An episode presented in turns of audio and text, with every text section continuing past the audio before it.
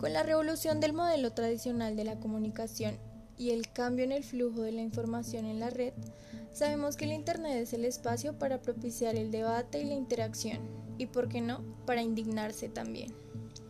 Esto contribuye en la superación del aislamiento individual y social, y hace de este una extensión del hombre, y se convierte en nuestra realidad, entre comillas, claro.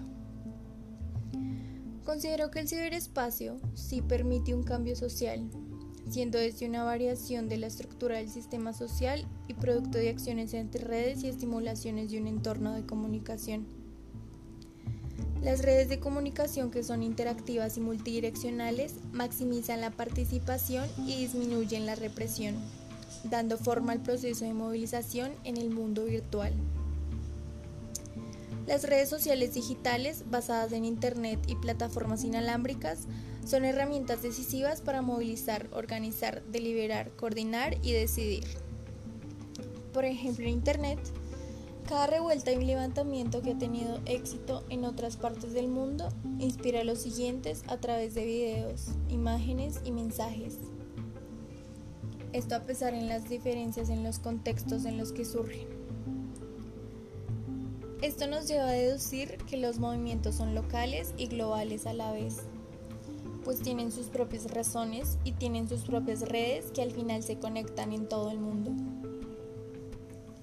Esto claramente trasciende del Internet al espacio público, en el que además surge un tercer espacio que es la autonomía.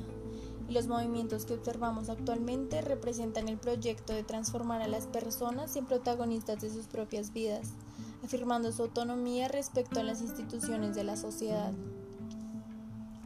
Por esta razón, los movimientos como actores sociales no confían en las instituciones y se internan en el camino de la creación de nuevas formas de convivencia, buscando un nuevo contrato social.